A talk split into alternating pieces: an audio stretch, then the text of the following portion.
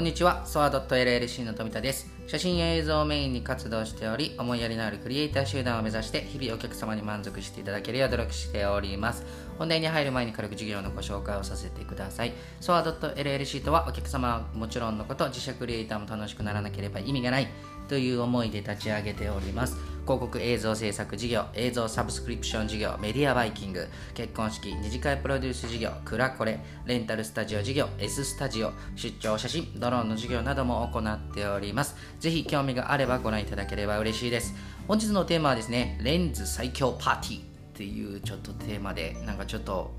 ガンダムみたいなね、あのー、題名で今日はちょっとやらせていただこうかなとは思うんですけども、レンズ最強パーティーね、あの今日テーマです。よろしくお願いいたします。まあ、α7S3 というあのカメラを僕は結構使ってるんですが相性のいいと思うですねレンズについてご紹介をさせていただこうかなと思いますちょっとだけねマニアックですねすいません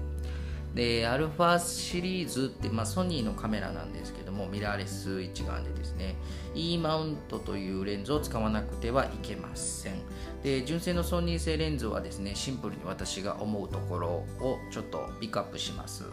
えー、でかい、重い、高い。まあ、解像度とかはすごいいいんですけれども、まあ、これが僕の思ってるところです。で、全てではありませんが、コストパフォーマンスはあまり良くないと感じてます。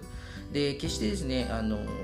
まあ、描写力とかフォーカス速度にはもう全く問題ないですすっごい技術だと思いますでいい絵が撮れることに間違いはないんですよなんですけどあの僕が使ってるミラーレスっていうまあ一時期ですね僕キヤノンの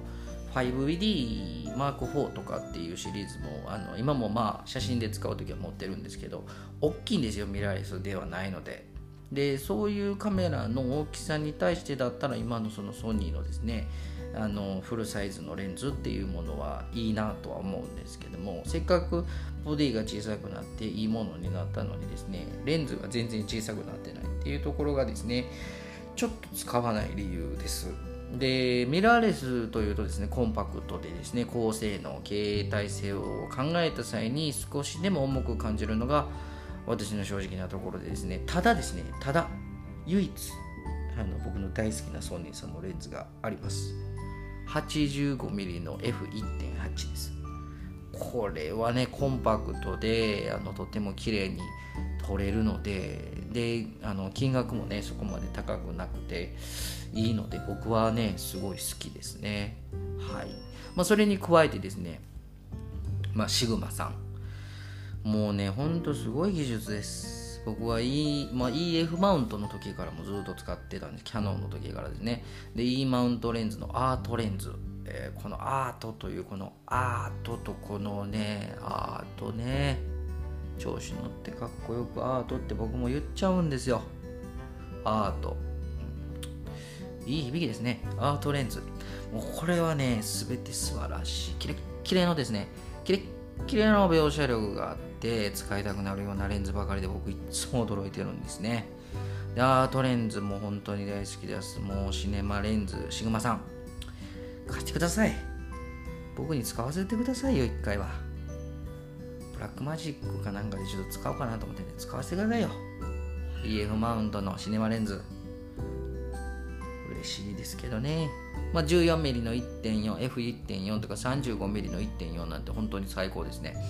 でまあいつもありがとうございます。85mm も大好きです。ただちょっと 85mm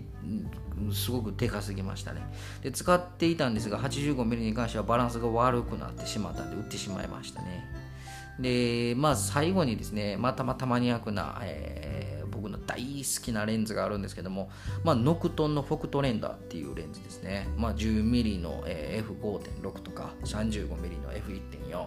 で 65mm の F2.1 2.0とかですね。マニュアルレンズでオールドオートフォーカスもないんですが本当にコンパクトで使いやすくてですね。まああの α7S3 を使ってる時はログ撮影とかあのまあ、シネマレンズと引きを取らないぐらい素晴らしいレンズかなとは僕は思ってます。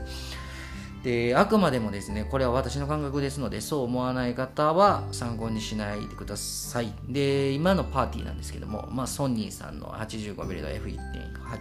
えー、まあサイズカールサイズですね。カールサイズの2470の F4.0 でシグマさんの 14mm の F1.835mm の F1.4 で100、400の F5.6、えー、ノクトンの 10mmF5.6 35mm の F1.4、65mm の F2.0、これらのレンズがですね、私のレンズパーティーになります。まあ、写真や動画を行う上で同じ焦点距離でも必要によって使い分けます。で、動画撮影でのですね、理想のシネマレンズというのが理想なんですが、今後はシグマさんのシネマレンズを検討していく予定で僕は考えております。まあ、レンズは素晴らしくですね、故障時のアフターケアの対応対応力だったり、本当に親身になって信じれるメーカーさんですね。時ですね、ちょっと故障かなって、で1224の F4.0 というレンズを使ってたんですけれども、その際にちょっと調子悪いなとか、ちょっとゴミがつきやすいな、俺なんでだろうって思った時にですね、すぐ電話したらね、あのむちゃくちゃ早い対応力でしたね。本当にこれこそ人の思いやりがあるっていう会社さんだなっていうふうに思いましたね。今後も僕はシグマさんも応援しております。ありがとうございます。はい。本日はちょっといかがでしたでしょうか、えー、私はですね本当に今まで何でも使ってきました。そしていろいろなレンズをこれからも使っていくつもりでいます。えー、1万円程度の4のという中国のメーカーレンズも使ってきたほどですね。何でもコストパフォーマンス重視で使ってきたんでピントがすごく甘かったのが記憶にあります。おすすめはしませんが予算面が重視の方はいいと思います。まあ何でも使ってみてですね、最後のレンズパーティーを決めてはいかがでしょうか。本日はちょっとカメラを知らない方からすると難しいお話になったんですが、あのご視聴いただきましてありがとうございます。小さな悩みでも全力で考え寄り添う企業を目指します。いつでもお気軽にご相談お待ちしております。フリーダイヤル0120-129-333本日もありがとうございました。バイバイ